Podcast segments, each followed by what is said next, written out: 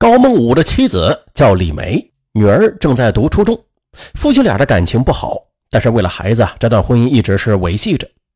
高梦武在到达茶馆的时候，发现关红辉已经提前来了。坐下之后，高梦武说：“既然你知道了这件事情，那你开个价吧，咱们一次了结。”看着对方那一副无耻的嘴脸，关红辉的肺都要气炸了。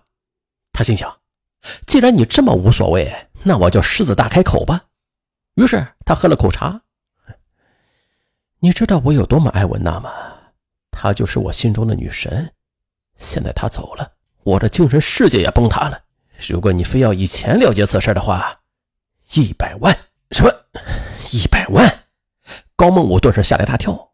显然，阅人无数的他还低估了眼前这个毛头小子。经过一番讨价还价，高梦武只愿意出二十万了结此事。关红辉又说。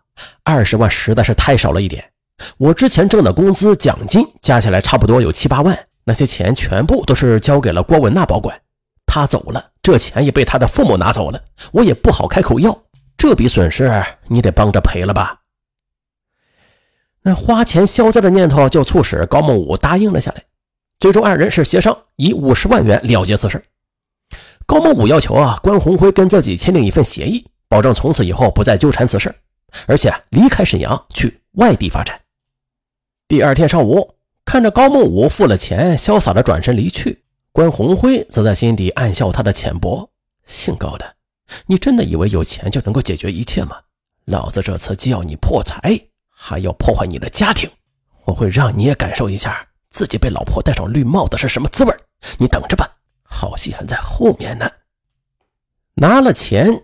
关红辉就先去抚顺按揭买下一套房子，他准备惩治了高木武之后，就在老家重新开始自己的事业。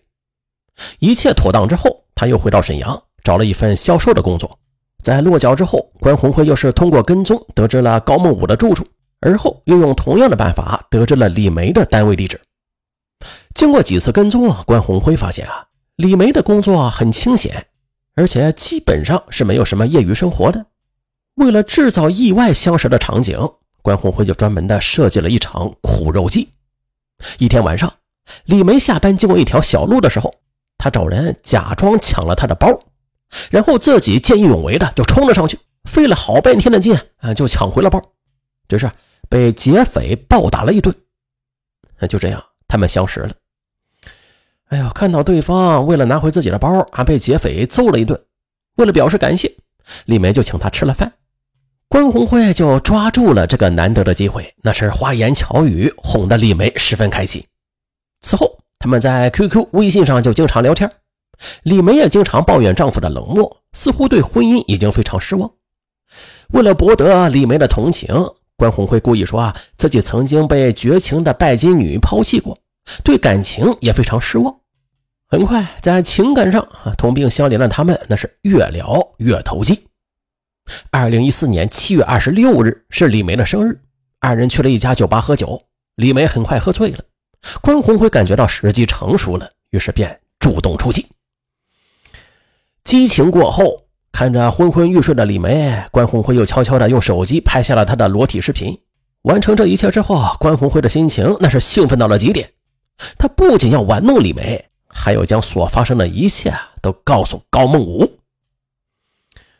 高木武那边，他最近发现啊，妻子李梅的心情似乎非常好，晚上经常回来的很晚，他就心有疑惑，便悄悄的观察起来。他去移动公司打印了李梅的通话记录，他发现最近他跟一个陌生的号码联系的特别频繁，一种不祥之感顿时涌上心头来。那虽然他自己在外边肆无忌惮的玩弄女性，但是却希望老婆是个本分的女人。为了不打草惊蛇，高梦武就花钱雇人全天跟踪妻子。结果三天不到，跟踪者就将一沓照片交给了高梦武。打开一看，他差点晕过去。只见多张妻子李梅牵着关红辉出入宾馆的亲密照片，赫然的就呈现在眼前。嘿，他一拳打在桌子上，火冒三丈的骂道：“关红辉，你这个狼心狗肺的畜生，看老子不扒了你的皮！”高梦武决定离婚，但是他不能便宜了这对狗男女。